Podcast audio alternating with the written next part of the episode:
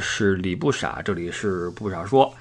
今天是二零一九年十月四号啊，这气候到了十月份，天儿开始凉起来了。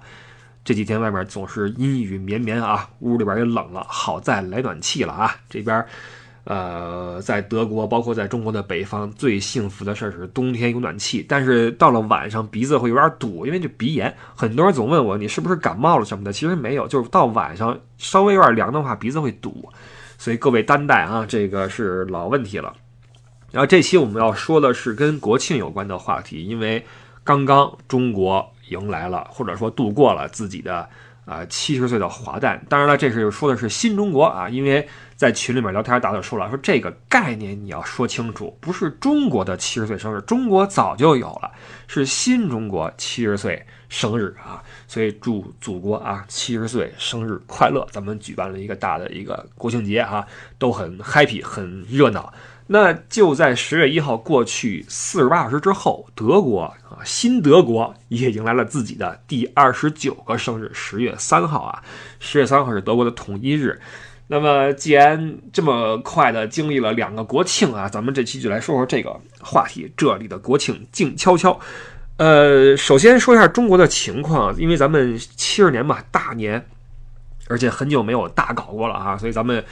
弄了个阅兵，弄了个盛大的一个一个欢庆的仪式，呃，一是给别人看看咱们的情况啊，向全世界人民展示出我们的一些能力啊，我们的一些水准啊，我们的东风快递啊什么的哈，跟您说，有人说哈，那个我看朋友圈里有人说他在美国呃看的这个阅兵，然后旁边一个美国人就问他说，这个是不是现在中国都已经 unbeatable 了？然后他说那个哎，这一顿解释哈，我说你不用这么跟他说，你就跟他说中国未必是 unbeatable，但是在这次国庆之后，我们用这个啊，这个阅兵告诉全世界，你们任何一个国家都是 beatable 啊，你们都 beatable，这这是咱们的一个一个目的。还有一个呢，是让咱们自己的国民看到我们的啊发展的一个速度，我们的一个成果，包括对我们的一个未来的展望吧。哈，很热闹、很成功的一次国庆节。这个国庆实际上还是很被西方关注的，因为近几年来。呃，西方对中国的关注度一直在上升吧？所谓的关注啊，实际上无非就是那些，呃，窥视、呃，猜测、诽谤、打压、不怀好意的揣测等等等等吧，都是这种情绪。因为咱们中国近几年确实是步子迈的非常大啊，咣叽咣叽非常大，所以西方看了有点怵。你看美国不干了吗？老大首先不干，美国这个这个川普这儿这个那个跟中国这儿刚啊，川普一神经病，顶着一头黄毛。欧洲这边还好，欧洲这边因为这个这个力量呀，世界几极啊，现在不是世界多极化嘛？世界几极是肯定是相互牵制的，它不会说突然就几极一块干一个，不会这么简单。欧洲还得挣中国的钱啊，跟中国的关系一直也还行，所以你看五 G 什么的，在美国就受阻，在德国、在意大利，哎，就没什么问题。所以欧洲在经济上跟中国实际上走的还挺近的，只不过在政治上白左白左嘛。欧洲人最会玩这套什么人权啊、自由啊、平等。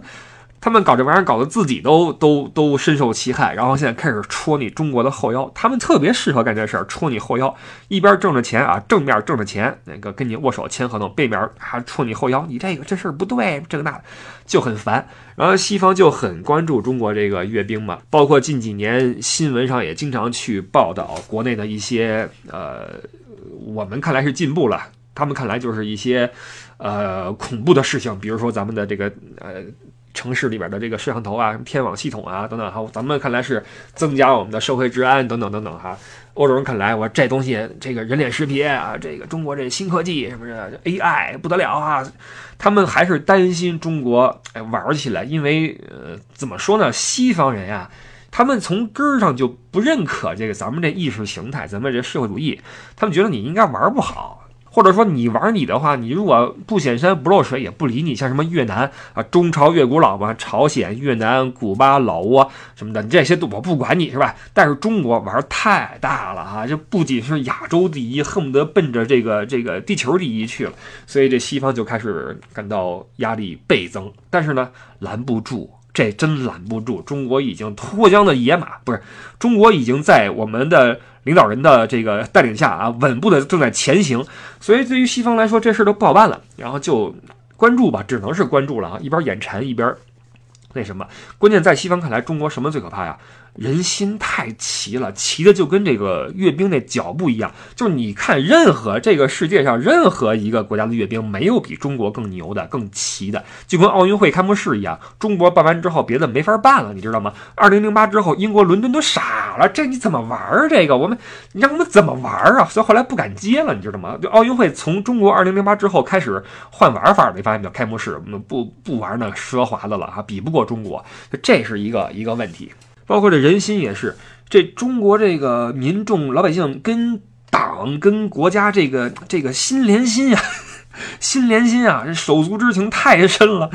哎呀，怎么说呢？哎，我冷静一下啊，冷静一下，就是他们 在在他们看来啊，中国人这个比较的齐心协力，然后加上咱们那个政府也是，因为咱们没有像欧洲这样什么，哎呀，这期还挺不好说的。你我这稍微一说点什么，我总觉得这节目要被下。是这样啊，我是一个特别爱国的人，说实话，我挺爱国的。但是呢，咱们有时候在横向去说这事儿的时候，就会，因为现在比较敏感，你知道吗？这个时期比较敏感，近几年这个这个各种的，你知道吗？哎呀，中国人心很齐，所以在西方看来就很很恐怖。而且咱们中国人确实很勤劳，对吧？呃，这跟咱们的历史有关系，包括为什么咱们的国庆节会让这么多人为之动容。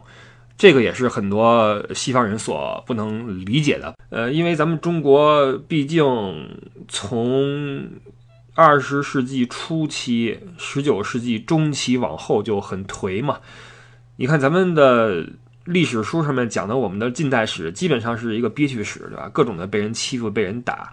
从清朝的末期到了半殖民地半封建社会，到了北洋，到什么各种的动荡啊，之后被卷入了一战和二战，二战之后又有内战，内战之后国内都有点呃乱七八糟啊，就是反正我们的日子是一直是不太平，包括我们说中国人其实近代没有富人，都是穷过来的，穷怕了，而且我们今天很多中国人身上还留着几代人所。遗传下来的、遗留下来的一些在穷困的生活中所有的一些习惯嘛，艰苦朴素。当然这是好事儿啊，只不过咱们的这种艰苦朴素的时候是一种不得已而为之。就是我们回顾中国的近代史，真的是很惨、很苦的一个历史。那我们从一个如此积贫积弱的一个国家，能够在短短的七十年能够奋斗到今天世界第二的这个位置，我觉得这个是特别伟大的一件事情。所以我觉得，任何一个中国人都有理由，都有充分的理由为我们中国的这次国庆节，包括为我们中国的现在所感到骄傲和自豪，这是绝对是 OK 的。呃，而且爱国这个情感本身就是一种本能嘛，它就像你爱你的城市、爱你的家庭一样，这是一种一种从属关系，一种连带关系。尽管这种情感可能有的时候会比较的。啊，没有理由啊！我们知道没有理由的事情往往比较荒诞，但是不然怎么办呢？你不爱国的话，谁爱国呢？谁替你去爱你自己的祖国呢？所以我觉得爱国的热情其实并不应该被打压或者嘲笑啊！只不过我们说理智爱国，这是另一个话题啊。我说爱国这个事儿，我觉得很正常，所以我是特别能够理解，在我们的国庆的时候，很多朋友的。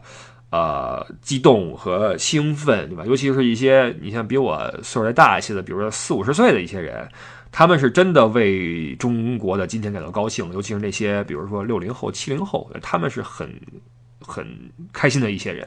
可能比我们小点的，可能九零后、零零后可能还好一点，因为他们毕竟没有那么多包袱在身上了嘛。我也不知道现在的教材啊。总之，像我们这一代八零后这一代，还是带着那种。呃，屈辱教育长大的吧，我们的脑子里面都是条约，都是都是一些悲催的历史。我们在内心中骨子里有一种想挣脱枷锁的感觉啊。到今天，我们说实话，可能咱们很多中国人还没有适应咱们中国的实际的这个实力，而且咱们确实是咱们国家实力是在啊，只不过咱们。这个老百姓的这个这个水平还是在往上走，不论是生活水平还是这个精神文明、什么文化层次什么的，这还是有很长的路要走，这都是之后的事儿。但是，呃，没有什么能够阻挡我们对祖国的这种热爱啊。尽管有时候看起来好像确实是怎么爱的如此的深，对吧？爱的如此的疯狂，在国庆节的时候，很多人热泪盈眶，然后刷屏，然后为了祖国庆生什么的。我其实还挺理解这个事儿的，因为毕竟咱们中国的历史在这摆着。但是这事儿在欧洲人看来就很难去理解。因为他们是在近代上就已经很强了，他们在一百年前就已经是个世界强国，他们所面临的问题只是殖民地的问题啊，殖民地反抗了，或者殖民地太少了，我要跟其他人去争这个地盘去，他们一直是在索取，从来没有反抗过，他们在近一百年是没有反抗的这个过程，但我们有。我们是在反抗中赢得了自己的权利，赢得了自己的自由，然后有了今天的这个成果。我们的这个成果是远远的比像德国、美国这样的国家要强得多得多。你看德国，我们说在二战之后被炸成废墟，然后在很快在七十年里面成了欧洲的第一强国。但你别忘了，它废墟的底下是什么？废墟的底下全全是科技，全都是人才，全都是财富。他只要没有战争之后，立刻能够恢复过来，他元气还在。包括日本也是，中国真的不行。中国那时候，哎呦，这么一说真的是不容易啊。这个咱们细说的话，连我都会有点动容。我这么一个其实有时候看这个爱国情绪还比较冷静的一个人啊，我在这方面我自诩还是挺冷静的。但是你说中国这条路走过来，确实挺挺难的。所以，呃，在西方人看来，他们并不能够理解咱们中国人的情绪啊，举国欢庆，然后这么大的州章去弄这个事儿。很多人可能会很关心，他们欧洲人怎么看这个事儿，怎么看我们的国庆？比如说看咱们的整齐划一的阅兵，看咱们的举国欢庆，是不是觉得哇，中国跟我们想的不一样？中国果然很牛，会不会这样想？我跟你说，我我揣测啊，我没有我没有问过他们啊，但是我不会带着什么好的期望去揣测这个事儿，因为在西方人看来，咱们中国是有原罪的啊，咱们中国的原罪就是咱们这个思想意识形态，咱们是社会主义嘛。他们是资本主义嘛？那你社会主义，你就不能玩这么好？你玩这么好的话就不对，这事儿就不应该。至于为什么不应该，不知道啊，不知道。反正我不愿意承认你们真的成为了这么牛的一个国家，你们肯定有问题。所以现在西方它更多的是在，我觉得是在给自己找一种宽慰。他在指摘中国的问题的时候，也是在给自己一个宽慰。说实话，我认为是啊。这国家其实也有这种酸葡萄心理，看中国牛了就那什么。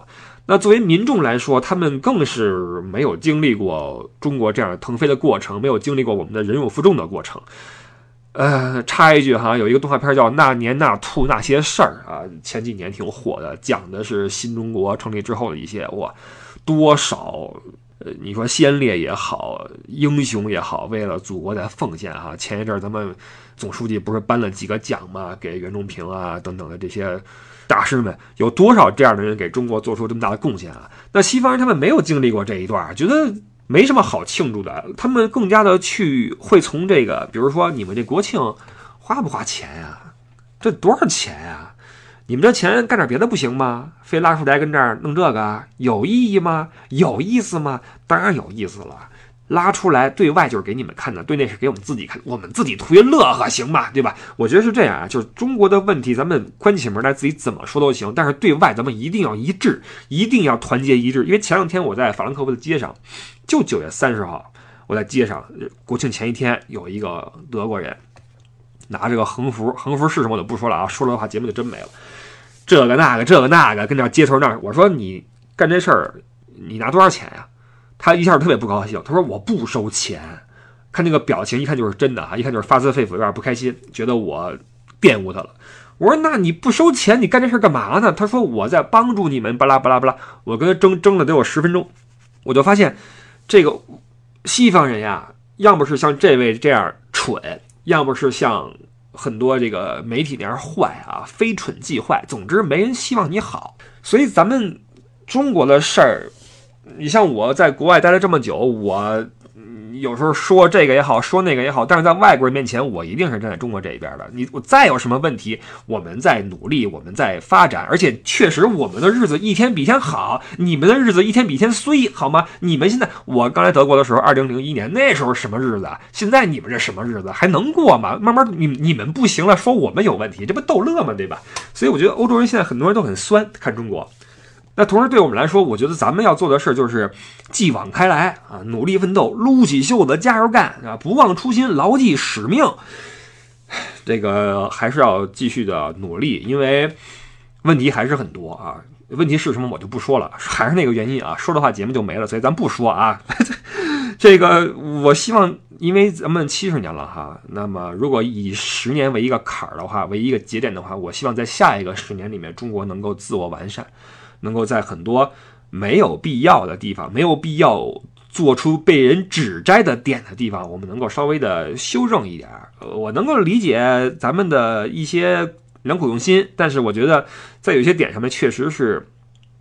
啊，好吧，这个是中国这个这个国庆哈，呃，包括这个阅兵我也看了，阅兵我没看直播，因为当时是德国的呃凌晨四点，我就没看。然后我看了，我在下午十月一号的下午看了中国的那个晚上那个晚会啊，不是那个庆祝啊，烟火庆祝什么的。然后我也很开心，呃，能够经历祖国的这个过程，我觉得我是。很骄傲的，这是实话啊！我作为一个出生在八十年代的一个中国人，我觉得我很骄傲。